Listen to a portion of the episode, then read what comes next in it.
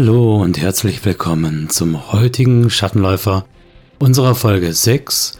Am Mikrofon wie immer Micha. Und unser Thema heute ist Run und Done. Wie beginne ich überhaupt einen Run? Wie gestalte ich einen Run für meine Gruppe? Wie immer wünsche ich euch viel Spaß. Los geht's.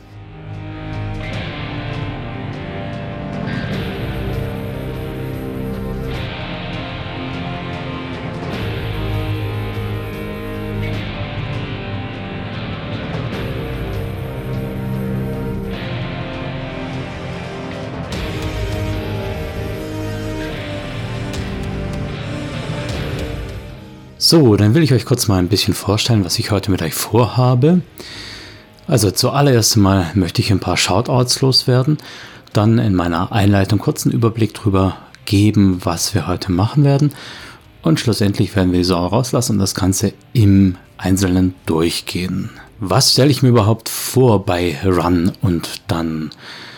Die Frage kam aus der Hörerschaft und es tut mir wahnsinnig leid, dass sie erst jetzt bearbeitet wird. Ihr könnt euch sicher vorstellen, wenn man so einen Podcast vorhat, dann beginnt man nicht, wenn man eine Themenidee hat, sondern man hat so ein paar Themen vorbereitet. Das heißt, was ihr oder was du in dem Fall jetzt anfragst, das hat eben eine gewisse Latenz, bis es dann on air geht. So ist es auch mit dieser Folge hier. Ich wurde nämlich gefragt, wie ich es denn eigentlich mache oder wie man es überhaupt machen kann, wenn man die Gruppe jetzt beieinander hat, wie gestalte ich dann den Run präzise aus? Und dem wollen wir uns heute mal annehmen. Dieses Mal werden dringend Shoutouts nötig. Warum? Ganz einfach. Ich habe einige sehr, sehr großzügige Supports bekommen, unter anderem von Ragnar, der gesagt hat, hey, ich habe eigentlich so einen Pod für Freizeitgestaltung und durch Corona fällt da einiges flach. Und da dachte ich mir einfach mal, ich unterstütze dich, weil ich so ein paar Lücken in der Corona-Zeit einfach füllen konnte. Das freut mich natürlich und das ermutigt auch ganz extrem, dass man sieht, man hat da so eine gewisse Wirkung. Vielen Dank an dieser Stelle an Ragnar.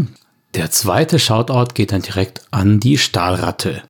Stahlratte war über den Jahreswechsel im Krankenhaus und hatte da ein bisschen viel Langeweile und hat da quasi den Podcast wiederentdeckt und hat mir geschrieben, dass er da sehr viel Freude dran hatte und es ihm die Zeit sehr versüßt hat.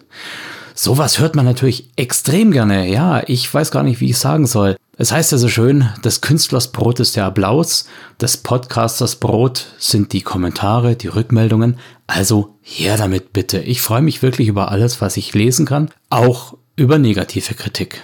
Keine Frage. Natürlich gibt's auch eine Menge anderer Supporter, wie zum Beispiel den Dennis, der quasi seit Anfang an als Supporter immer mal wieder ein paar Beträge rüberschiebt. Und auch wenn es jetzt nicht diese dicke Masse auf einmal war, ist es sehr, sehr wertvoll für mich, weil es natürlich so ein Aufrechterhalten der Motivation ist. Und ja, natürlich, ich mache weiter. Vielen Dank an dieser Stelle auch an die anderen nicht namentlich genannten Supporter, ich bin auch ganz arg am Hirnen, wie ich meinen Supportern ein bisschen mehr bieten kann. Ob das jetzt irgendwie was im Patreon-Abschnitt ist, was leider für die Coffee-Leute nicht zugänglich wäre, oder ob ich irgendwas doppelt pflege, oder ob ich irgendwelche Zugangscode für irgendwelche Cloud-Speicher-Locations mache. Ich weiß es ja nicht so genau.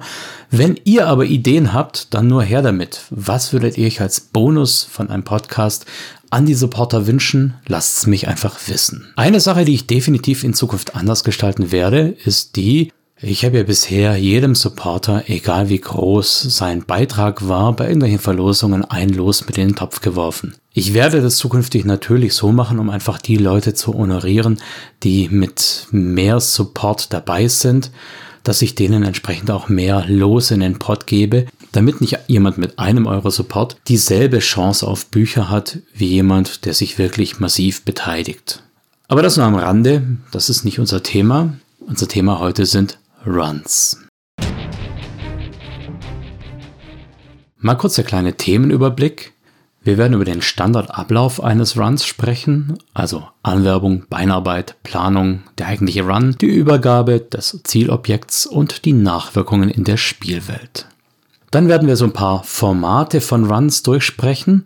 Die sind zum Teil auch schon im Grundregelwerk gegeben, sowas wie Datendiebstahl, Extraktion und so weiter und so weiter. und die Eigenschaften und Nützlichkeiten im Spiel. Dann möchte ich aber auch natürlich über Sachen reden, die man an einem Standard Run machen kann, um ihn weniger Standard zu machen. Das wird also der letzte Abschnitt sein. Gut, beginnen wir mal mit so einem Standardablauf. Die meisten Runs beginnen natürlich erstmal mit der Anwerbung. Ohne Auftrag macht es keinen Sinn, als Shadowrunner loszuziehen und sich die Birne einschlagen zu lassen. Die Anwerbung in Shadowrun ist etwas, was sehr dankbar ist, vor allem für unerfahrene Spielleiter. Es gibt immer eine Person mit dem Namen Johnson oder Herr Schmidt und diese Person hat immer einen Auftrag, den sie mehr oder weniger präzise beschreibt und eine Belohnung gegenüberstellt. Soweit so Standard. Was ihr euch auf jeden Fall dazu überlegen solltet, wäre, wie sieht denn meine Location der Anwerbung aus? Das alleine ist für die Spieler zum einen mal so ein Kolorit der Welt ob jetzt da eine dreistöckige Kneipe ist oder ob das irgendein Hinterhof ist oder ein Schrottplatz, wie auch immer. Und hat natürlich auch narrative Aspekte, insofern, dass die Spieler vielleicht den Treffpunkt vorher absichern wollen, untersuchen wollen, irgendwelche Hintertüren einbauen wollen, wie zum Beispiel Sprengfallen, Geheimgänge, sonst was. Das geht natürlich nur, wenn die Location früh genug bekannt ist und eine Varianz, die ihr da natürlich machen könnt, ist, dass die Location erst sehr spät bekannt ist oder öffentlich ist. Es ist natürlich völlig klar, dass eine öffentliche Location für alle eine gewisse Sicherheit bietet. Wenn man sich auf dem vollbelebten Marktplatz trifft, dann hat es den großen Charme, dass wahrscheinlich niemand mit der Sturmkanone kommen wird und wahrscheinlich niemand das Feuer öffnen wird, während man da verhandelt.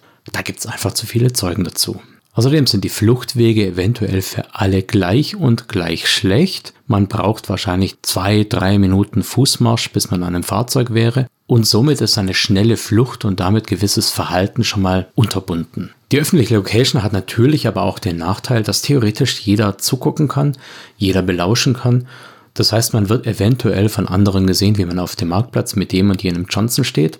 Und das ist was, was die meisten Runner natürlich vermeiden wollen. Wenn ihr trotzdem sowas wie einen öffentlichen Treffpunkt haben wollt, dann könnt ihr mal drüber nachdenken, sowas zum Beispiel, die Runner bekommen Karten zu einem Spiel mit Sitzplatz. Die sind jene Reihe und natürlich sitzt der Johnson mit in der Reihe. Wer das Ganze in Luxusvariante haben möchte, der kann natürlich auch direkt die VIP Lounge als Treffpunkt machen.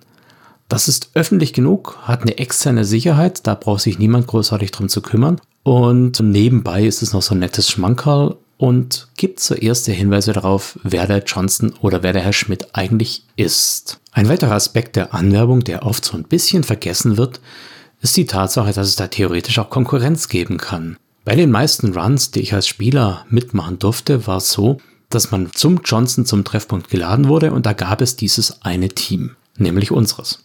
Das ist soweit auch erstmal kein Problem, aber vor allem, wenn der Run dann auch noch einen gewissen Zeitdruck hat, hat dieses Team natürlich die besseren Karten und kann einfach sagen, hey, zahlen uns das Doppelte oder wir machen es nicht. Das ist nicht die Idee dahinter. Es soll ja so einen gewissen Konkurrenzdruck geben. Und die ganze Motivation geht da so ein bisschen flöten, wenn man sich so die Rosinen rauspicken kann. Also, beschreibt am besten auch so ein bisschen Konkurrenz. Die Konkurrenz, es können komplette andere Teams sein, das können aber auch einzelne Runner sein oder es könnten zur Not auch NSC-Runner sein, die ihr später braucht. Zum Beispiel, wer euer Team keinen Zauberer hat oder keinen Decker hat und das Abenteuer zwingend ein bisschen Matrix-Artistik erfordert. Im Endeffekt ist es nachher der Johnson, der das Team anheuert und der kann auch durchaus sagen, ich nehme dieses Team und diesen Decker zusammen oder eben gar niemanden. Die Konkurrenz kann aber auch andere Funktionen erfüllen. Zum Beispiel könnte die Konkurrenz hm, beständig meckern, weil irgendwelche Daten nicht da sind die Spieler damit auch mit darauf aufmerksam machen, dass die Sache etwas dubios ist, zum Beispiel. Die Konkurrenz könnte protestierend den Raum verlassen, wenn es um Wetwork geht und damit so einen gewissen moralischen Kolorit setzen, dem die Spieler dann folgen können oder auch nicht folgen können. Zu guter Letzt können Konkurrenten oder NSCs, die in der Konkurrenzsituation bei einer Anwerbung dabei sind, später auch Kontakte sein.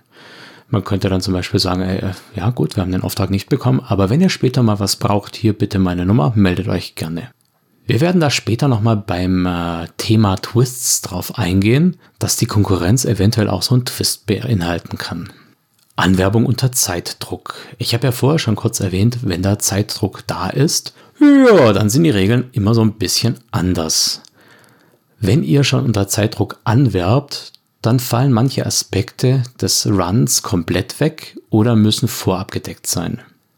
Wenn es zum Beispiel heißt, in zwei Stunden müsst ihr dort und dort sein und das und das erledigt haben, dann könnt ihr von euren Charakteren nicht erwarten, dass sie eine großartige Beinarbeit oder Planung hinlegen. Auch die Verfügbarkeit von Ressourcen ist dann verhältnismäßig gering. In zwei Stunden kann man nicht eben mal einen Panzer beschaffen. Nur so als Beispiel. Zeitdruck ermöglicht also vor allem in einem One-Shot zum Beispiel, dass es zügig vorangeht, verhindert, dass die Runner mit allzu schwerem Geschütz anrücken, weil sie es einfach nicht beschaffen können in der kurzen Zeit. Und ermöglicht für euch als Spielleiter zum einen, dass ihr mal ein bisschen mit dickeren Belohnungen rüberkommen könnt, weil das Argument ist ja da. Zum anderen aber, dass ihr euer Abenteuer eventuell auch ein bisschen zügiger gestalten und ein bisschen spannender gestalten könnt. Denn Dinge, die sonst in der Beinarbeit, in der Vorerkundung komplett abgedeckt worden wären, können unter Zeitdruck dann doch wieder herausfordernd werden. Zeitdruck ist übrigens ein Aspekt der Notlage, in dem Fall die Notlage des Johnsons. Der Johnson selber ist oft ja nur ein Mittelsmann und nicht wirklich der, der Interesse an dem Auftrag hat. Insofern gibt er eventuell auch eine Notlage nur weiter. Besonders interessant wäre zum Beispiel eine Anwerbung, wenn die so aussieht, dass man sagt, wir haben hier ein dringendes Problem, wir brauchen das und jenes, aber wir können euch nicht viel bezahlen. Was wäre die Motivation an der Stelle? Sowas kann man natürlich gut für Hudder-Charaktere wählen. Übrigens, der Nachteil Hudder, der wird das erste Mal dann auch wirklich im Shadowrun 6 Compendium als spielbarer Nachteil eingeführt. Allerdings mit einer sehr regelmechanischen Version.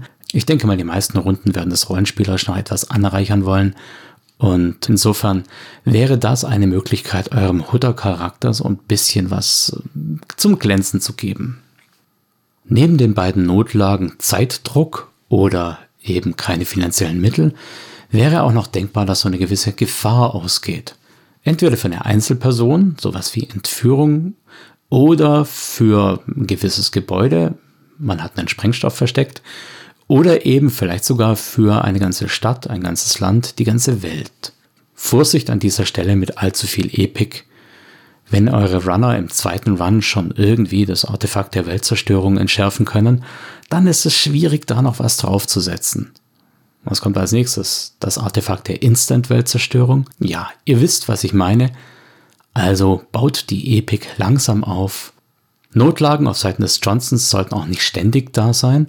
Die sollten eventuell manchmal so ein bisschen durchscheinen, aber in der Regel sind die Runner eben deshalb Runner, weil sie für Geld Aufträge erledigen. Also könnte sie nicht immer ohne Geld abspeisen.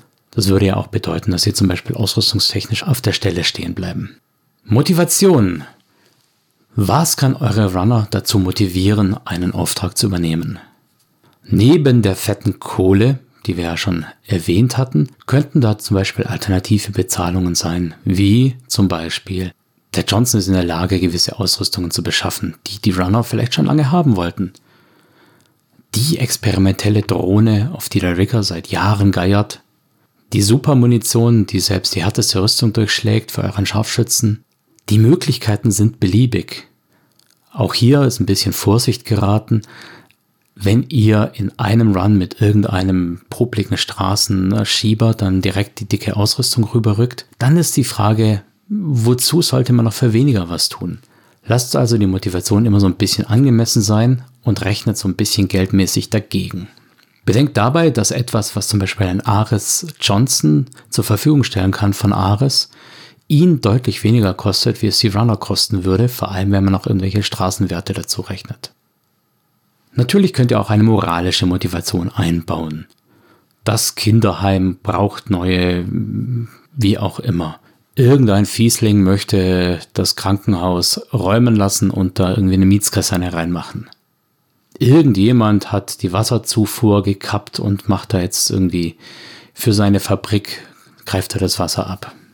Irgendwer hat den Boden vergiftet. Das geht natürlich vor allem, wenn eure Kampagne in die Richtung geht, dass ihr moralisch wertvoll spielen wollt. Aber auch hier ist natürlich die Balance gefragt. Ihr könnt euren Runner nicht ständig damit kommen. Das widerspricht einfach dem Narrativ komplett. Eine weitere Motivation, die man mit sehr, sehr spitzen Fingern anfassen sollte, wäre der Zwang. Das kann ein entführter Verwandter oder Bekannter sein, dass der Johnson sagt, hör mal her, deinem Kollegen hier geht's gut, solange du tust, was ich sage. Und solltest du dich weigern, dann gibt's eine Kugel extra. Das können aber auch so Sachen sein wie, du bist vergiftet und wenn du nicht schnell genug reagierst, dann gibt's eben kein Gegenmittel oder es ist zu spät fürs Gegenmittel. Im extremsten Fall und nur wenn eure Gruppe da wirklich mitgeht und keiner irgendwelche Trigger Notes dementsprechend setzt, könnte das Ganze auch wirklich unter magischem Zwang passieren. Ich sag da deswegen mit sehr, sehr spitzen Fingern anfassen, weil erstens mal der Johnson, der eurem Kumpel die Pistole in den Kopf gehalten hat, der sollte damit nicht davonkommen. Da gibt's also eine Folge, eine Reaktion, völlig klar. In der Regel wird die so aussehen, dass man dem das heimzahlt, ob jetzt wirklich mit physischer Gewalt oder durch irgendwelche Finesse, ganz egal. Dem wollt ihr mit Sicherheit an den Kragen. Das kann natürlich auch schön sein, weil das gibt eventuell noch einen Folgerun, aber kein Shadowrunner auf dieser Welt würde sich auf dieses Spielchen einlassen, wenn er jedes Mal verarscht wird. Das heißt, diese Johnsons, die euch im Endeffekt verarschen, die... Mh, mm, ich sag mal, jeder Runner sollte damit rechnen, aber es muss trotzdem ein mögliches und kein zwingendes Ereignis sein, sonst würde sich ja keiner mehr darauf einlassen. Sowas würde zwangsläufig auf diesen Johnson zurückfallen, er würde dafür bekannt werden, man würde ihn weiträumig meiden oder sonst was. So, das Masterpiece für die Anwerbung wäre die Finte. Was verstehe ich darunter? Das ist so ein bisschen was, wo ihr eure Runner selber so ausfiltern könnt. Die könnte zum Beispiel so aussehen, eine Version der Finte, dass die Konkurrenz, die mit im Raum ist, in Wirklichkeit Komparsen sind, die einfach nur dazu da sind, den Preis zu drücken und nicht wirklich Runner sind. Gebt euren Runnern dann die faire Chance, das auch mitzubekommen. Durch Menschenkenntnis, durch Askennen oder sonst irgendwas.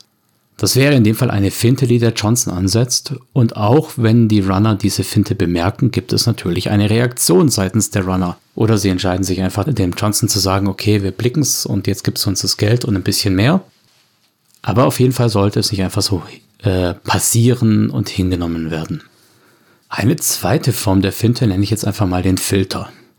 Der Johnson könnte diese Filterfinte ansetzen, indem er bei der Anwerbung unter Konkurrenzsituation ein paar Rahmenbedingungen sagt und schaut, wer wann aufspringt und geht. So kann er zum Beispiel Dinge rausnehmen, dass er sagt, ich kann euch nicht viel zahlen, aber die Sache, die wir machen, ist es aller Ehren wert. Wenn da ein paar gehen, hat er die Geldgierigen draußen.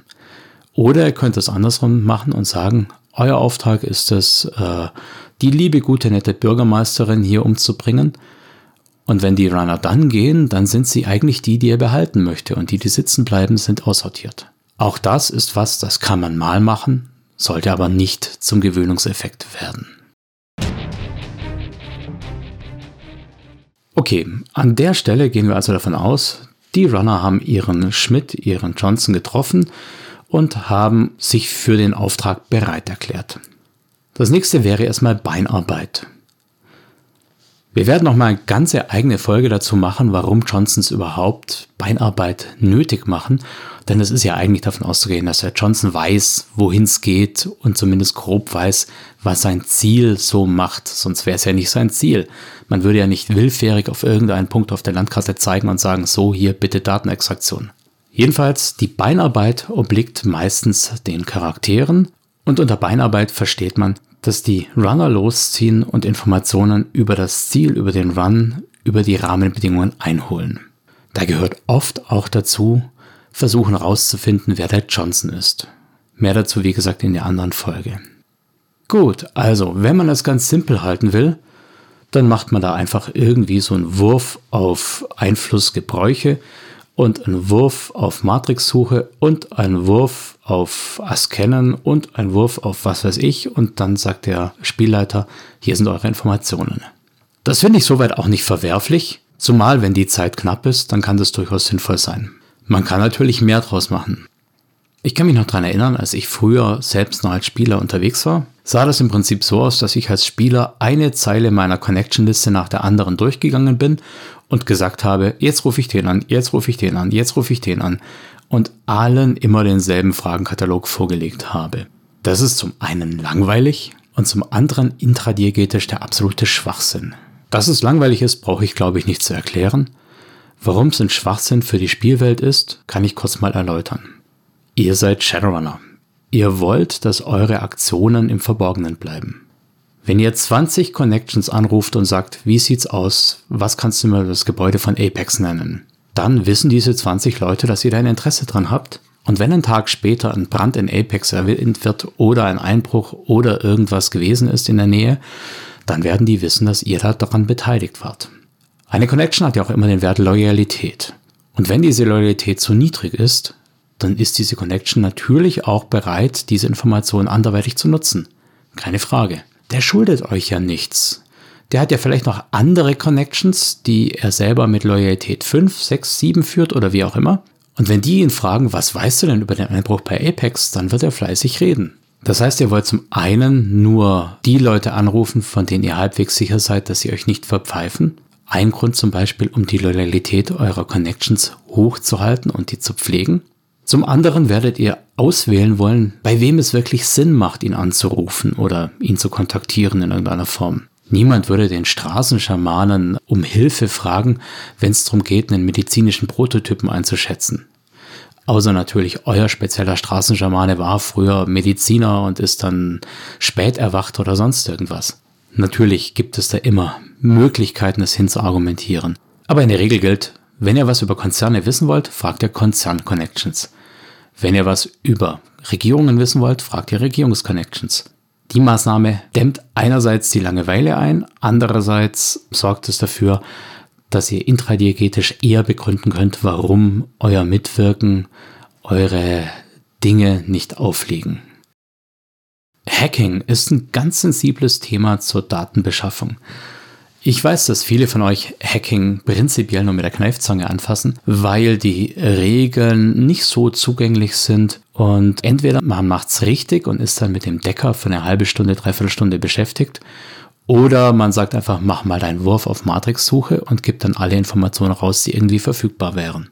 Wie gesagt, ich finde beides legitim. Man muss sich vor allem mal klar machen, dass das Hacking eigentlich nichts anderes ist wie das astrale Kundschaften, bloß eben dass die Beschreibungen ein bisschen anders sind. Ich bin der Meinung, man kann auch einen Decking-Angriff genauso spannend erzählen, wie man eine astrale Erkundung erzählt. Ich habe schon sehr, sehr langweilige astrale Erkundungen erlebt und ich habe auch schon sehr spannende Decking-Aktionen erlebt. Es geht beides. Zu beidem übrigens mache ich auch noch eine eigene Folge, sodass ich da jetzt erstmal nicht so richtig drauf eingehen möchte. Wenn ihr da so ein bisschen die goldene Mitte machen wollt, dann denkt euch doch zumindest mal grob den öffentlichen Host aus und so ein paar Standard-Hosts. Übrigens, der Pegasus-Band hinter dem Vorhang liefert da ganz hervorragende Templates. Die sind vielleicht nicht für alles unbedingt super gut geeignet, aber mit ein paar Variationen hier und da könnte da ein bisschen was dran ändern. Zum Beispiel ist da drin eine Gemeinschaftspraxis. Und ob das jetzt eine Gemeinschaftspraxis ist oder ein Zahnlabor oder ob das eine Samenspendebank ist oder sowas, das ist ganz egal die werden ähnlich aussehen. Ja, dann gibt es natürlich auch noch das astrale Erkundschaften. Das wird von den meisten Spielleitungen als deutlich angenehmer zum Handhaben empfunden wie das Hacking, weil wir mehr mit unserer internen Metaphorik machen. Wir können sehen, wir können uns bewegen. Das scheint für viele einfacher zu sein wie so ein Matrix-Host. Aber wie gesagt, da sind durchaus Parallelen da und ihr könnt euch mal überlegen, wie ihr so eine Astralerkundung machen würdet und einfach die Proben und die Erzählung ganz genau so in ein Matrix-System übertragen. Dann seid ihr schon recht gut dabei. Vorsicht an einer Stelle. Einen Unterschied haben wir zwischen Astralerkundung und Matrix-System. Und zwar, was ich in der astralen Erkundung setze. Zum Beispiel ein Wächtergeist der Stufe 12. Das müssen die Runner später auch überwinden. Die Matrix, die muss ich eventuell nachher nicht mehr betreten. Zum Beispiel, wenn ich nur eine Extraktion oder eine Sabotage mache. Also ob in der Matrix das fieseste, schwärzeste Eis der Welt rumlungert oder nicht, kann bei einer Sabotage egal sein. Ob da aber ein fetter Wächtergeist drin ist, das ist eine andere Geschichte, da müssen nachher alle durch. An dieser Stelle der besondere Aufruf an die Fairness der Spielleitung. Wenn ihr bei der Beinarbeit Informationen zurückhaltet, damit die Spieler nachher, egal wie gut ihre Connections sind, wie gut sie befragt haben, wie viel Schmiergeld sie geleistet haben, wie gut sie gehackt oder astral erkundet haben, wenn ihr Informationen zurückhaltet, nutze den Zweck, dass sie nachher auf die Fresse fliegen, dann werden die das schon irgendwie merken. Es darf immer mal eine Überraschung geben, aber die muss irgendwie erklärt sein. dass in Tante Emmas Schnapsladen an der Ecke hinten drin ein Initiat, der jetzt gerade 12 sitzt, was die Leute nicht rausbekommen haben, das ist in der Spielwelt sowas von unwahrscheinlich und dient nur dem Zweck als Spielleitung auch mal den Dicken rauszuhängen und den Runnern mal einzuschenken. Also ganz schlechter Stil meiner Meinung nach. Gut, wir gehen davon aus, dass die Runner ihre gesamte Beinarbeit erledigt haben und mit allen Informationen zusammenkommen und die Planung beginnen. Planung ist was, da jubelt der Tactician unter den Spielern und da jammern fast alle anderen. Der Buttkicker will direkt in die Action. Dem Storyteller ist die Planung relativ egal, weil die Geschichte muss weitergehen. Der Method Actor hat bei der Planung nicht viel zu machen und so weiter und so weiter. Also Planung ist so ein Thema, wo ihr mit eurer Gruppe einfach mal drüber nachdenken müsst, inwieweit ihr das machen wollt, inwieweit ihr da Spaß dran habt oder auch nicht. So eine grundlegende Planung sollte auf jeden Fall dazukommen, wenn auch nur die, dass man vorher abspricht, wer wohin geht und wer was macht. Im Einzelnen minutiös einen Zeitplan durchzuarbeiten, das halte ich nicht für sinnvoll, zumal Shadowrun 6 euch ja auch cineastische, cinematische Möglichkeiten gibt. Und da ist Zeit sowieso sehr relativ. Wenn es also die Dramaturgie erfolgt, dass die Wache jetzt just um die Ecke läuft, wenn die Tür fast offen ist, dann ist das so. Dann erzählt ihr diese Geschichte. Ich weiß, das ist Handwedeln und viele werden jetzt sagen, das ist aber unfair. Ja, das ist es. Aber es dient nicht dem Zweck, den Spielern einen einzuschenken. Es dient dem Zweck, die Geschichte interessanter zu gestalten. Wenn die Spielleitung sich jetzt hinterfragt und feststellt, nee, eigentlich will ich sie in Heimzahlen, die haben sie immer viel zu leicht, dann ist es natürlich kein guter Stil. Aber wie gesagt, das ist eine Frage dessen, wie ihr das am Tisch handhaben wollt. Oft nutzt die Spielleitung so eine Planungsphase ja auch als Pinkelpause oder um mal eben eine rauchen zu gehen, was ich prinzipiell jetzt auch nicht verwerflich finde. Aber ihr solltet auf jeden Fall grob mitbekommen, was die Spieler da planen, denn da steckt ja auch eine Menge Arbeit drin und eventuell kommt nachher so eine Situation daher, dass ihr den Spielern sagen müsst, Leute, was habt ihr für einen Käse zusammengeplant? Das funktioniert ja vorne und hinten so nicht. Um das eben zu vermeiden, um eben da diese Frustration von vornherein abzugraben, solltet ihr den Plan der Spieler kennen und könnt dann eventuell euch selber Argumente zurecht überlegen, ob oder warum das jetzt funktioniert oder auch nicht und es den Spielern auch frühzeitig zurückmelden. Ihr wisst, einer meiner wichtigsten Aspekte ist immer der Fairness-Aspekt. Dazu auch die drei Regeln jetzt. Meine drei Rahmenbedingungen für Planung wären an euch, egal ob als Spieler oder als Spielleitung. Nummer eins, keep it simple. Natürlich kann man so komplexe Wachabläufe machen, so komplexe Sensoren, Schutzanlagen, Wächter und äh, Hüter und was weiß ich, dass man da kaum mehr rein kann. Aber zum einen bedeutet das auch, dass die Mitarbeiter in der Welt kaum rein können oder sehr lang brauchen, was von der Arbeitszeit abgeht. Und zum anderen muss es ja auch irgendwie lösbar sein.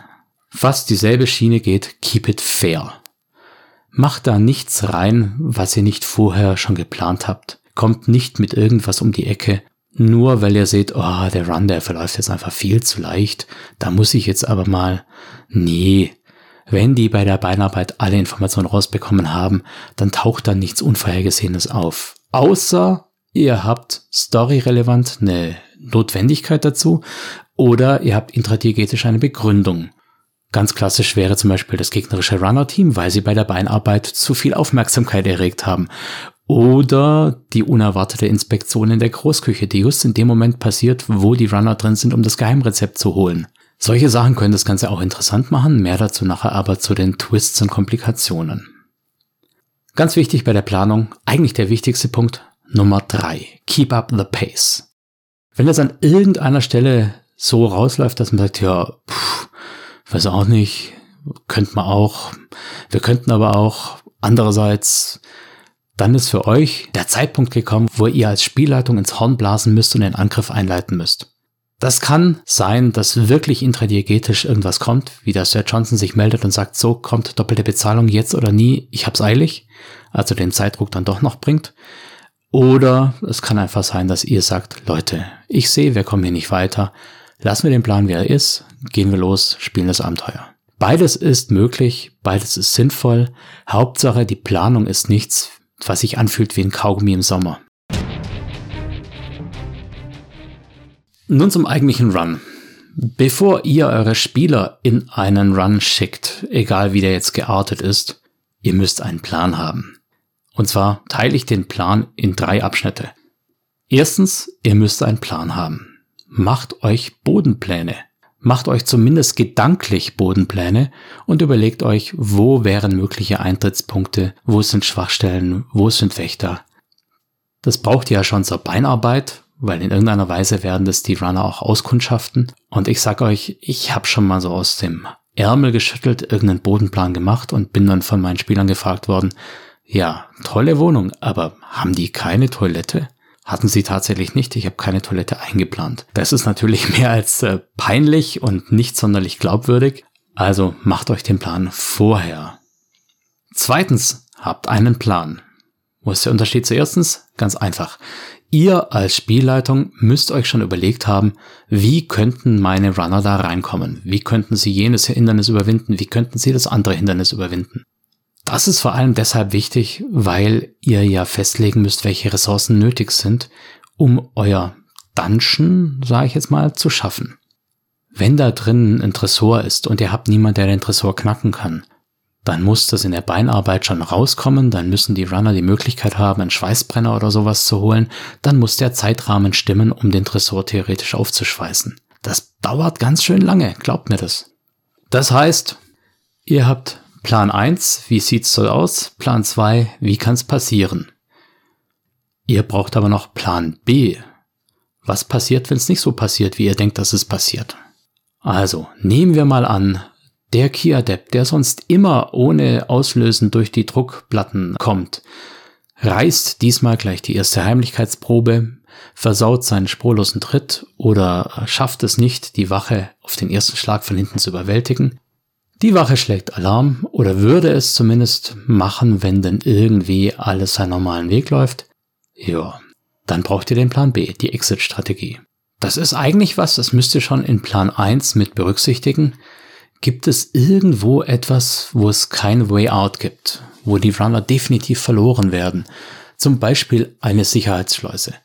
Wenn ihr irgendwo eine Sicherheitsschleuse habt, die nur aufgeht, wenn eben das Protokoll befolgt wird und die Runner versauen es innen drin und lösen dort einen Alarm aus, ja, ich sag mal ungünstig, äußerst ungünstig. Ihr müsst als Spielleitung schon mal parat haben, wie die Runner da doch rauskommen könnten. Und da gilt für mich persönlich Fail Forward. Das ist so ein Schlagwort, das hat vielleicht der eine oder andere schon gehört. Selbst ein Scheitern bringt die Erzählung weiter. Okay, was heißt es jetzt? Eure Runner sind beispielsweise in der Sicherheitsschleuse eingekesselt und die gegnerischen Kräfte umzingeln den Bereich. Es gibt eigentlich keine Chance herauszukommen. Vielleicht fluten sie noch mit Schlafgas. Wie geht's weiter? Das könnte zum Beispiel ein eigener Run sein, weil der Besitzer der Anlage sagt, hört mal her, ich würde gerne wissen, was da los ist ich gebe euch jetzt so was ähnliches wie das, was ihr wolltet und ihr helft mir, den Spieß umzudrehen. Es könnte aber auch sein, dass die Runner erstmal für einige Zeit in irgendeiner Zelle landen, befragt werden und dann unter Zwang wieder irgendwas für denjenigen erledigen müssen. Es kann auch sein, sie finden sich in Lone Star Gewahrsam wieder und werden von Lone Star als Undercover Agent eingesetzt. Macht was draus. Ich sag's später nochmal, ein Plot endet nicht einfach der geht irgendwie weiter. Manchmal schmerzhaft, manchmal mit Triumph, aber er geht weiter. Wir gehen jetzt einfach mal davon aus, dass der Run, egal wie, läuft und die Runner schließlich Erfolg haben mit ihrem Zielobjekt. Dann kommen wir zur Übergabe. Egal was die Runner für den Johnson oder den Schmidt erledigt haben, sie werden nachher irgendwann sagen, Schmidti, ich hab's gemacht, jetzt bitte die Kohle. Auch bei der Übergabe gilt, was bei der Anwerbung schon galt, die Location kann einiges hergeben. Zum Beispiel würde man wahrscheinlich einen Extrahierten, der gewaltsam extrahiert wurde, nicht auf der offenen Straße übergeben, sondern irgendwo im verborgenen Hinterhof, auf einem Schrottplatz, in der Kiesgrube oder sonst was. Und das gibt natürlich Möglichkeiten. Beide Seiten werden irgendwie für Rückendeckung sorgen. Beide Seiten werden irgendwie paranoid sein, zumal die Seite, die selbst eine Komplikation plant, in der Regel paranoid ist, weil sie den anderen dasselbe unterstellt. Auch hier gilt, was immer gilt, keep it fair.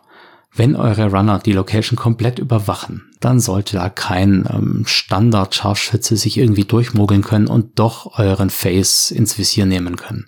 Und auch hier gilt, was immer gilt, außer ihr habt eine gute intradiegetische Erklärung. Unsichtbarkeitszauber oder sonst irgendwas. Eine Sache, die ich sehr gerne mache, statt dass ich nachher am Tisch meinen Spielern erzähle, was sie alles falsch in Anführungszeichen gemacht haben, lasse ich das lieber die NSCs bei der Übergabe erzählen, zumindest wenn sie es wissen können.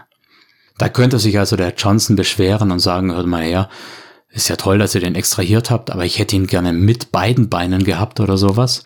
Also lasst die Spielwelt reagieren auf das, was, was die Runner eventuell in euren Augen falsch gemacht haben. Die Übergabe könnte zum Beispiel empfindlich gestört werden dadurch, dass Lone Star den Bereich weiträumig absperren möchte, weil sie da irgendwie das Fluchtfahrzeug vermuten. Oder wie auch immer. Der Johnson könnte unter erschwerten Bedingungen kommen müssen, weil Straßensperre. Sucht euch was aus. Bei der Übergabe gibt's natürlich auch die Belohnung, zumal wenn sie dort erfolgen kann. Es ist natürlich klar, wenn der Johnson irgendeine OP als Belohnung ausgesetzt hat, Kommen wir zu den Nachwirkungen. Unter Nachwirkungen verstehe ich vor allem, wie die Spielwelt auf den Run und auf die Folgen des Runs reagiert. Das heißt, das ist eigentlich der richtige Moment für irgendwelche Handouts aus den Medien. Das ist auch der richtige Moment für Shoppingtouren mit dem frisch gewonnenen Nuyen und eventuell, um mit dem Karma ein paar Ausbildungen zu machen, die Zeit zwischen den Runs eigentlich. Ganz wichtig auch das Socializing. Falls ihr in dem Run euren Runnern irgendwie die Möglichkeit gegeben habt, NSC als Connection aufzugreifen, dann wäre es jetzt sinnvoll, statt nur den Namen und die Werte aufzuschreiben, vielleicht noch irgendwie mit dem NSC eintrinken zu gehen oder überhaupt mal bei seinen Connections vorbeizuschauen. Auch die, die wichtige Tipps hatten, vielleicht auf ein Bier einzuladen. Irgendwas in diese Richtung. Allgemein könnte man sagen, in den Nachwirkungen passiert auch jede Menge Charakterentwicklung. Und Charakterentwicklung ist für mich, das wissen die, die regelmäßig zuhören, Charakterentwicklung ist für mich nicht nur, dass meine Werte hochgehen oder ich neue Ausrüstung habe. Das heißt auch, dass ich neue Story-Punkte irgendwie auftue. Ganz toll an dieser Stelle übrigens die emotionalen Pfade, die auch für Shadowrun 6 jetzt mit dem Kompendium dann eingeführt werden. Das bietet euch die Möglichkeit, durch eine Serie von veränderlichen Nach- und Vorteilen so einen Handlungsstrang über die Abenteuer hinweg zu verfolgen, der euren Charakter persönlich betrifft. Also eine ganz tolle Sache, die man auf jeden Fall auch im Spiel einbauen kann. Was meine ich sonst mit Charakterentwicklung? Wenn ihr zum Beispiel bei der Anwerbung in der Motivation irgendeine Notlage erfüllt habt, keine Ahnung, dass das Krankenhaus jetzt nicht von dem Mietshai geräumt wird, dann ist es immer eine tolle Idee, da irgendwie eine Reaktion drauf kommen zu lassen. Dann hat das Krankenhaus vielleicht nicht die Mittel, den Runnern ein fettes Gehalt zu zahlen, aber vielleicht kriegen sie sowas ähnliches wie einen Dockwagen-Basisvertrag für dieses Krankenhaus. Oder es ist nur ein Strauß Blumen, den der Schieber dann weitergibt. Lasst euch irgendwas überlegen, irgendwas, was die Welt lebendiger macht. Vor allen Dingen, wenn ihr mit der Welt argumentiert, wenn ihr das Argument, das Motiv für den Run aus der Welt, aus den Menschen herausholt, dann müssen diese Menschen auch irgendeine Reaktion zeigen. Das ist also eure Gelegenheit, da was dran zu machen. Gut, das wäre also so der Standardablauf von so einem Run. Es gibt einige Variationen, einige Objectives, sage ich jetzt mal, die sich immer wieder wiederholen. Ich nenne die jetzt einfach mal die Standard Runs. Wenn man die jetzt einfach mal so runterrattert, dann wäre da zum Beispiel der Datendiebstahl, der Diebstahl etwas Physisches oder die Extraktion. Die habe ich jetzt deshalb schon mal zusammengelegt. Das sind noch nicht alle. das sind noch nicht alle, aber ich habe die jetzt extra zusammengelegt, weil die etwas gemeinsam haben. Sie haben gemeinsam, dass etwas oder jemand aus einem vorgegebenen Ort herausgeholt werden müssen. Das heißt, der Ort dieses Runs, der Einsatzort, der ist damit schon mal definiert.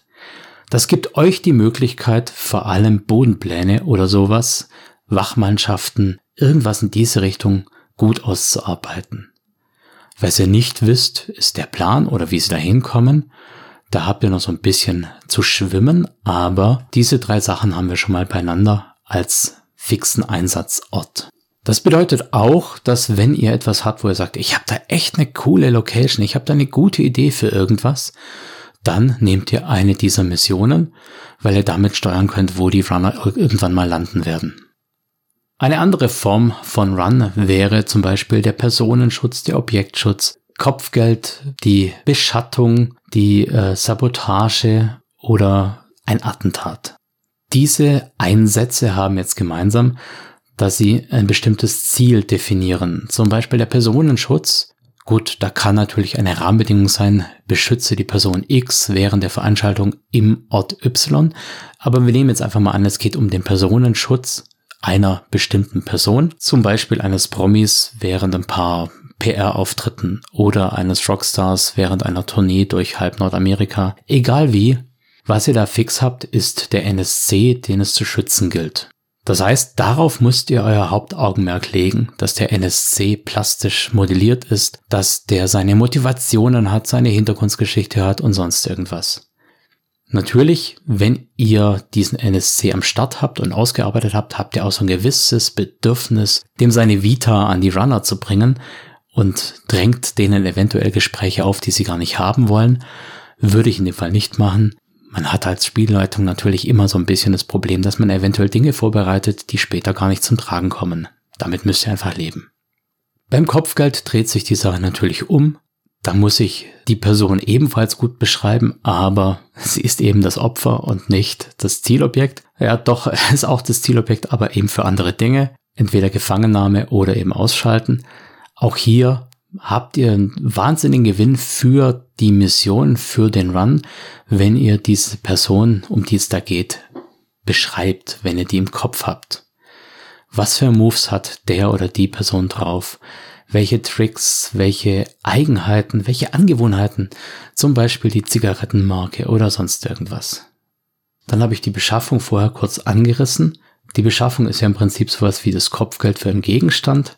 Auch hier sollte der Gegenstand gut ausgearbeitet sein. Dasselbe gilt für den Objektschutz. Zum Beispiel irgendein Exponat, das über mehrere Museen hinweg transportiert wird, werden sich die Runner sicher irgendwann fragen, was ist an diesem Gegenstand so wichtig?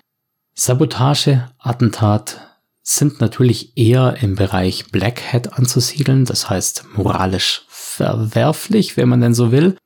Dasselbe werden manche Runner vielleicht auch über Kopfgeld denken. Ihr könnt die Sabotage und das Attentat natürlich so begreifen, dass das Objekt, das Gebäude oder die Person, auf die das Attentat, die Sabotage gerichtet ist, immer am selben Ort sitzen und quasi darauf warten, dass jemand kommt. Ihr könnt aber auch so gestalten, dass das Zielobjekt sich ständig bewegt oder einen festen Tagesablauf hat. Da habt ihr so eine planerische Komponente. Wo ist der Zugriff am besten? Kann ich vielleicht den Weg vorherbestimmen oder muss ich einfach hinterher und hoffen, dass sich eine Gelegenheit bietet? Wie auch immer, da habt ihr das Ziel vorgegeben, den Ort nicht zwingend. Also investiert ihr hauptsächlich auf das Ziel und müsst bei den Orten so ein bisschen schwimmen. Nochmal kurz zu dem Thema, dass Kopfgeld, Sabotage, Attentat ja in der Regel moralisch böse gewertet werden. Das kann man natürlich auch andersrum sehen.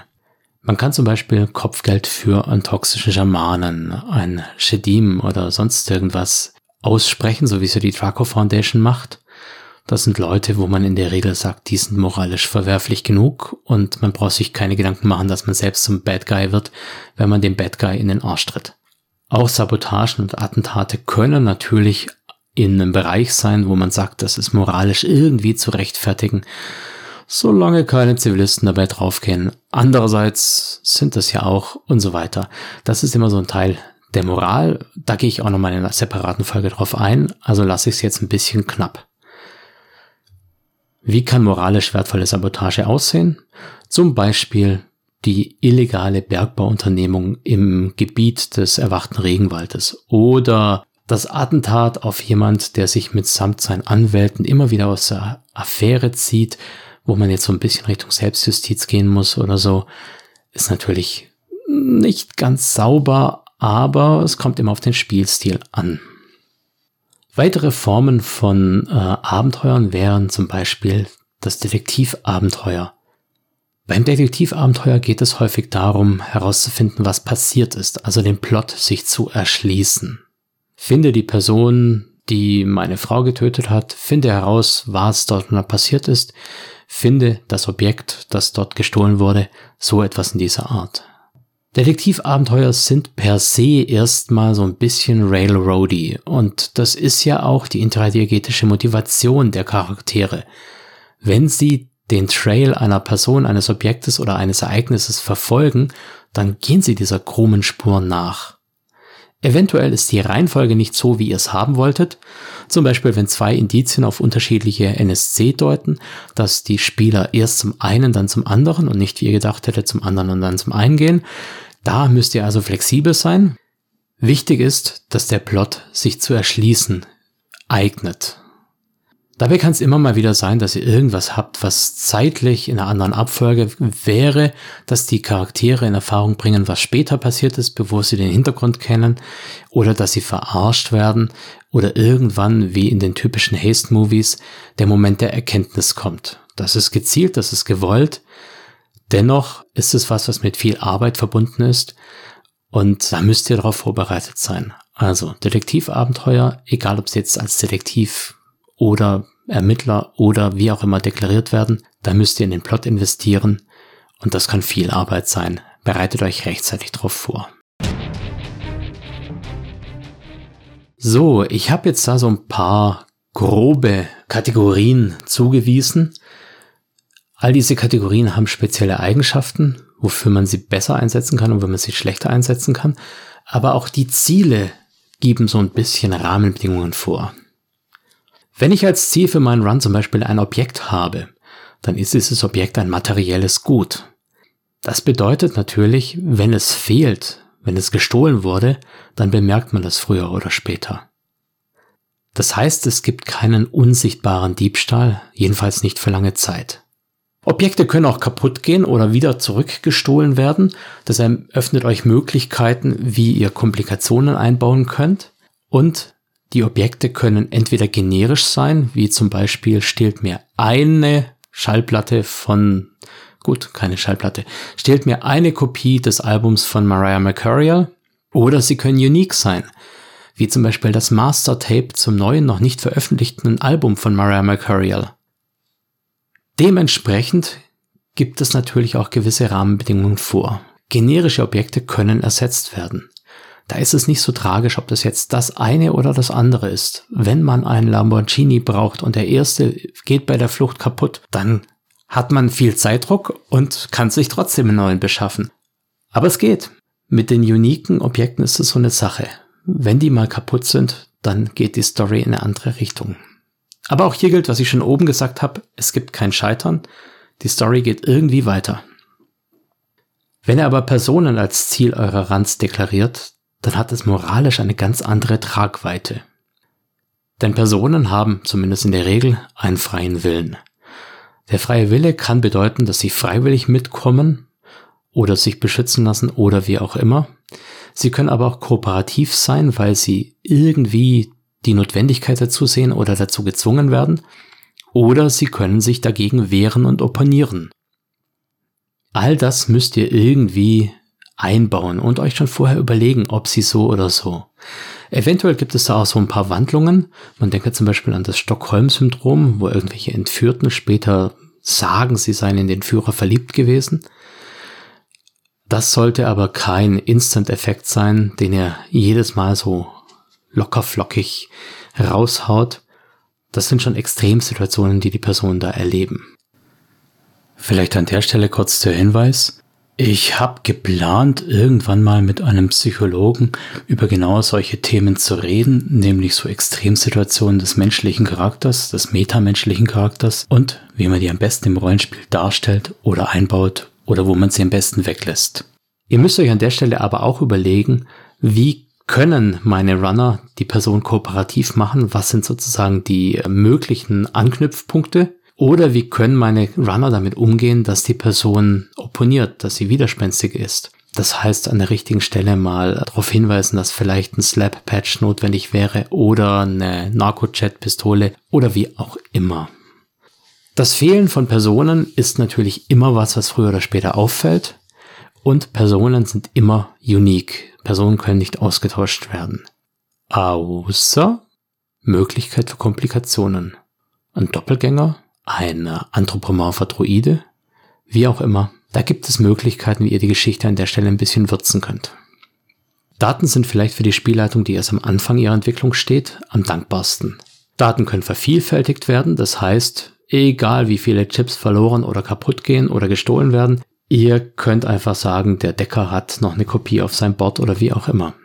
Daten können aber auch ohne moralische Bedenken gelöscht werden. Also zum Beispiel, wenn der Johnson später rumzickt, kann man immer noch sagen, okay, dann war es das mit deinen Daten ab in Gully damit. Da tun sich die Charaktere mit einem lebenden Objekt wahrscheinlich deutlich schwerer. Jetzt habe ich eben gesagt, Daten können ohne moralische Bedenken gelöscht werden. Das stimmt nur syntaktisch. Das heißt, für die Daten an sich macht es keinen Unterschied. Semantisch aber, das heißt im Zusammenhang mit dem, was sonst so passiert, kann es durchaus einen Unterschied machen.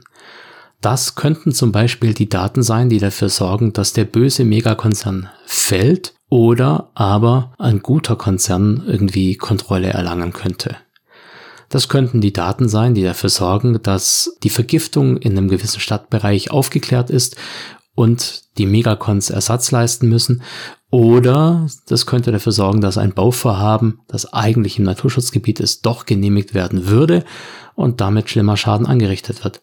Das heißt, Daten haben durchaus eine Tragweite und auch eine moralische Hebelwirkung. An der Stelle könnt ihr natürlich vom schwarzen Datenchip, der anonym übergeben wird, zu etwas mit Bedeutung hinkommen. Falls eure Runner überhaupt die Nase reinstecken. Das machen ja auch nicht alle. Für Plots hatte ich vorher schon so ein bisschen was angedeutet.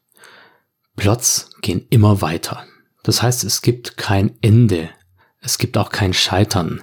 Wenn in einem Plot irgendeine Tür zugeht, dann gibt es Sandbox-mäßig beliebig viele Türen, die man jetzt versuchen kann. Vielleicht kommt man nicht mehr an einen bestimmten Punkt, aber es geht immer weiter, man kann sich immer fortbewegen. Dementsprechend haben Plots natürlich auch immer viele Lösungen. Seid da auch großzügig als Spielleitung. Bietet euren Spielern diese Lösungen an oder was viel wahrscheinlicher ist, lasst zu, dass eure Spieler Lösungen finden, an die ihr nicht gedacht habt. Das kann ein Kniff im Sozialen sein, das kann eine Schlussfolgerung sein, die zwar an den Haaren herbeigezogen ist, aber euch doch so gut gefällt, dass ihr sie zulassen möchtet, oder die trotzdem stimmt, auch wenn die Argumentation dahinter nicht stimmt. Die zum Beispiel am ersten Encounter schon feststellen, dass der Lord Sandwich der Bösewicht ist, auch wenn sie dafür eigentlich überhaupt keinen Beweis haben, aber sie haben es irgendwie aus der Mimik des Spielleiters rausgelesen, aus der Mimik der Spielleitung rausgelesen oder sonst was. Lasst das zu. Es ist ihre Geschichte und auch wenn ihr als Spielleitung da eine Menge Arbeit investiert habt, die alle in Orkus geht, lasst es zu. Ihr könnt die Geschichte vielleicht später noch präsentieren, wenn zum Beispiel der Lord Sandwich dann verhört wird oder wenn in den Medien irgendwas darüber läuft, da könnt ihr diese Geschichte dann doch nochmal präsentieren, aber gebt den Spielern die Möglichkeit, ihre eigenen Lösungen zu verwirklichen. Man kann an jeder dieser Stellschrauben noch beliebig drehen. Das heißt, ich kann nahezu alles zu irgendetwas Besonderem machen.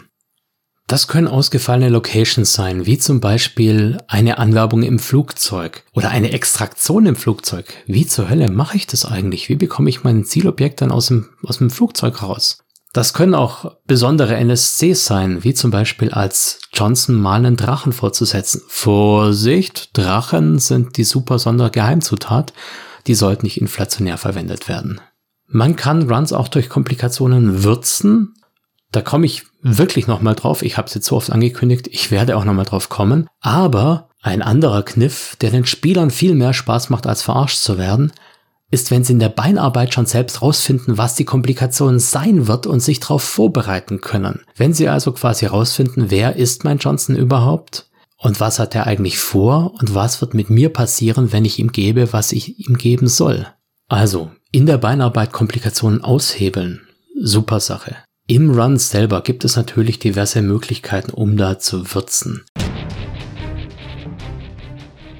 Und da sind wir bei dem Thema Komplikationen, zumindest mal in der ersten Instanz. Üblicherweise sehen ja die Komplikationen in so einem Run gerne so aus, dass man sich durch fünf Wellen Wachmannschaft kämpft, im Hochreinheitsraum vielleicht sogar noch ist, mit der ultra sicheren Umgebung, dass die Chips, die Prototypen ja nicht verunreinigt werden und dann schleichen sich die Runner da rein und dann steht da ein Cyber-Zombie. Okay, ja, das ist eine super Komplikation, aber sie ist nur wertetechnisch super. In einem hochreinen Raum hat natürlich ein Cyber-Zombie auch nichts verloren. Der wäre da nicht. Abgesehen davon ist es wirtschaftlich der absolute Schwachsinn, dass ein Konzern fünf Wellen von Wachmannschaft hinmetzeln lässt, für die er nachher Angehörige entschädigen muss, wo er nachher neue Kräfte ausbilden muss. Er hat Reinigungskosten und Renovierungskosten, weil irgendwelche Löcher in den Wänden sind und Blutflecken auf dem Boden. Und dann setzt er den fiesesten, den härtesten Gegner ganz an Schluss? Nee, Leute. Erstens mal würde ich die beste Defensivmaßnahme an den Anfang setzen, damit ich möglichst viel schon von vornherein abdämpfe. Denkt da so ein bisschen so ein Tower Defense Spiel. Würdet ihr euren stärksten Wachturm wirklich ganz nach hinten setzen? Nee, natürlich nicht. Im Idealfall ist also der Cyberzombie schon im ersten Raum und hat dann die ganze Wachmannschaft zusammengetrommelt. Wenn ihr unbedingt den Cyberzombie als Komplikation braucht, dann bitte ganz am Anfang.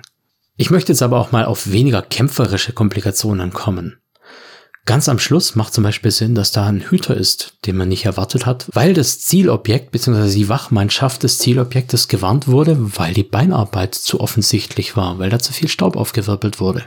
Dann hat man da einen Hüter und eventuell hat der Magier nicht die Möglichkeit, sich zu synchronisieren, hat der keinen Key-Adept mit einem fetten Waffenfokus oder sowas. Und dann ist es wirklich mal eine Komplikation. Ja, was macht man dann? Na, blöd gelaufen. Nein, ganz im Ernst.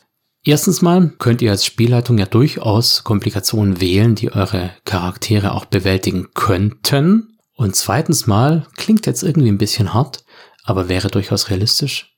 Es kann ja auch mal eine Komplikation geben, mit denen die Runner nicht klarkommen. Zum Beispiel der Hüterstufe 4 am Endraum. Warum auch nicht? Das wird die Spieler etwas lehren, was intradiegetisch durchaus eine wertvolle Lektion wäre. Nämlich, dass man auf alle Eventualitäten vorbereitet ist und dann eben jemanden dabei hat, der mit sowas umgehen könnte. Alle Defensivmaßnahmen, die bekannt sind oder die vorkommen können, sollten auch irgendwie vom Team gemanagt werden können.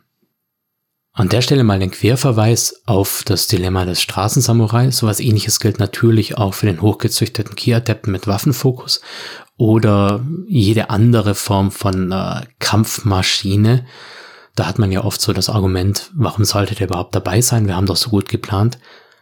Ja, ihr könnt Komplikationen machen, wo sie eben doch nötig wären. Beim Straßensamurai denkt man da immer an die physische Konfrontation.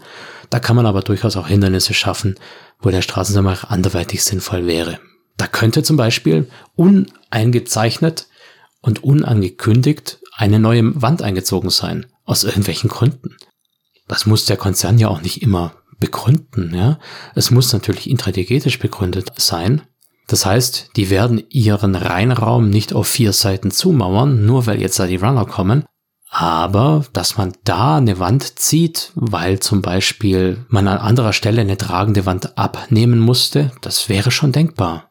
Und dann braucht man vielleicht den Samurai mit seinen Sprengkörpern, der da eine Lösung parat hat. Eine Möglichkeit für eine soziale Komplikation wäre zum Beispiel, dass die Wachmannschaft, die man eigentlich gleichmäßig im Gebäude verteilt wähnte und die man dann einzeln ausschalten könnte, weil gerade ein Spiel läuft der Seattle Seahawks, gerade alle im Wachraum sind und der Wachraum ist genau vor dem Zielraum und da gibt's eine schöne große Glasscheibe und man kommt da unmöglich ungesehen vorbei, weil das Zielobjekt nämlich irgendwie so ein zwei Tonnen schwerer Motorblock ist. Das wäre zum Beispiel eine Aufgabe für den Social, für den Face, der da reingeht und vielleicht so tut, als ob er dazugehört, der Pizzabote ist. Pizza mit Schlafmittel versteht sich natürlich. Oder für den super heimlichen Kiadepten, der da mit angehaltenem Atem und dem Unsichtbarkeitszauber reingeht und dann eben das Schlafmittel verpasst. Oder für den Straßensamurai, der einfach eine Schlafgranate reinhaut. Ihr seht also, deren Möglichkeiten sind mehr als nur irgendwelche fiese Monster. Ihr könnt Komplikationen auch anders setzen. An der Stelle möchte ich auch mal kurz darauf hinweisen, dass Komplikationen nicht notwendigerweise von der Opposition kommen. Das können auch ganz, ganz alltägliche Dinge sein, so wie zum Beispiel der Umzugswagen, der jetzt dummerweise genau die Fluchtroute zuparkt. Oder eine Baustelle, die mitten auf der Strecke ist. Ein Stromausfall genau zur falschen Zeit. Die Omse, die versehentlich das Auto des Riggers angefahren hat. Komplikationen bei der Übergabe. Klassisches Mittel ist immer, der Johnson hat uns verarscht. Das heißt, der Johnson möchte die Ware, übergibt einen Gradstick mit Bezahlung und will sich verdünnisieren und auf den Gradstick ist nichts drauf. Wenn die Runner wirklich, wirklich, wirklich unvorsichtig sind, dann kann das schon mal passieren. Aber mal ganz im Ernst, welcher Johnson würde denn so etwas riskieren? Da ist er mit Leuten, die er vorher für bewaffnetes Eindringen bezahlt hat, mehr oder weniger allein und dann verarscht er sie ja so plumpe Weise? Hm, nee, sicher nicht. Also hat er Rückendeckung. All diese Dinge sind aber auch Sachen, wo die Runner wieder Vorsichtsmaßnahmen ergreifen können und eventuell mit Aufklärung oder eigener Rückendeckung oder oder oder irgendwas reißen können. Seid da so fair und haut sie nicht wirklich mit der Schnauze in den dicken Haufen schönes Zeug, sondern gebt ihnen die Chance, die Komplikationen von vornherein auszuhebeln. Ich weiß, ihr wollt es spannend machen, aber nichts ist äh, für die Spieler mehr Erfolgserlebnis, als wenn sie den Spieß umdrehen konnten.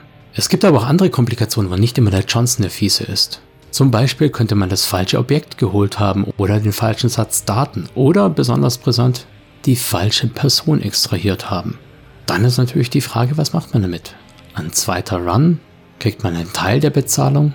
Da habt ihr also Möglichkeiten, nochmal was hinten dran zu legen und damit auch schon die Möglichkeit, euren Run Nummer 2 zu machen. So, wenn ich jetzt auf meine Rohaufnahme gucke, dann bin ich schon bei einer Stunde 19 Minuten und das, obwohl das Thema noch nicht ausgelutscht ist. Da könnte man noch zu allem irgendwie noch was dazu sagen. Ja, aber die Zeit ist reif. Das heißt, wer an der Stelle noch Fragen dazu hat, wie man einen eigenen Run machen kann, wie man ihn eventuell auch mal kurz aus dem Ärmel schütteln kann, wie man eine Zufallsbegegnung oder irgendeinen Treffpunkt oder sowas gestaltet, dem möchte ich da das Buch hinter dem Vorhang ans Herz legen. Das ist jetzt vielleicht was, wo der erfahrene Spieler sagt, Quatsch, das brauche ich nicht. Aber ich habe es mir angeschaut, selbst ich finde da hin und wieder Sachen, die echt wertvolle Bereicherung sind oder zumindest Arbeit ersparen. Also schaut es euch vielleicht mal an, wenn ihr die Gelegenheit habt, wieder irgendwo in den Laden zu gehen und es durchzublättern. Vielleicht habt ihr auch eine Leseprobe oder könnt irgendwo illegalerweise in das PDF eines Kumpels reinschauen. Aber seid so fair und bezahlt die Leute für ihre Arbeit, wenn ihr es haben wollt, wenn ihr es nutzen wollt und kauft es euch in irgendeiner Form legal. Ja, ich möchte euch dann auch noch so ein bisschen Ausblick schaffen auf die Dinge, die da eventuell noch kommen. Wir sind so ein bisschen aus der Reihenfolge, was daran liegt, dass ich wieder mal krank war und äh, mein Interviewtermin mit Melanie Helke verschieben musste. Aber als Ersatzinterview habe ich die Ronja am Start, die rote Ronja, die Zeichnerin ist, auch schon in Shadowrun-Themen unterwegs war und die da so ein bisschen was über Zeichnen an sich und die Arbeit als Illustratorin erzählt hat, aber auch über ihre Shadowrun-Vergangenheit. Und da gibt es durchaus interessante Ansätze, auch für Dinge, die man mal außerhalb des Tellers machen kann. Das Interview kommt dann wahrscheinlich am 18.02. raus. Am 25.02. haben wir die nächste interaktive Hörbuchfolge, die vermutlich so aussehen wird, dass Thorn sich den Chip einsteckt und erstmal seine Gruppe suchen möchte. Und zu guter Letzt, ich weiß nicht, ob wir das hinkriegen, aber vielleicht haben wir am 4.3. dann das zweite Rules as Written. Das Thema werden vielleicht die Kampfregeln sein, aber das ist in so viel Vorsicht gekleidet, dass ich euch da nicht drauf Garantie geben kann. Also, stay tuned. Bis bald. Euer Micha. Schön, dass ihr dabei wart. Viel Spaß, nice dice. Lasst es rollen.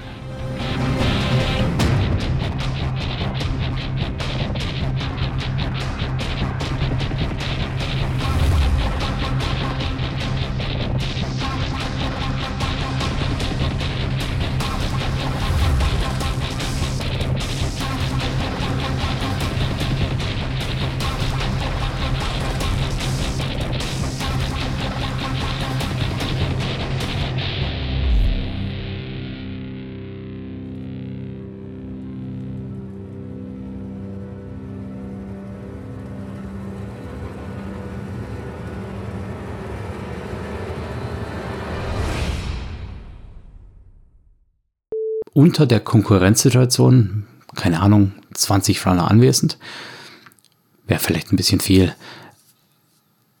Pfade, die auch Fischer Run 6 jetzt mit dem... Wenn ihr aber Personen als Zielobjekte habt, Objekte, dass der Lord äh, Hufflepuff der Böse ist, nein, Hufflepuff darf ich nicht sagen, dann kann er die nicht eben mal in der Kiesgrube selbst erledigen.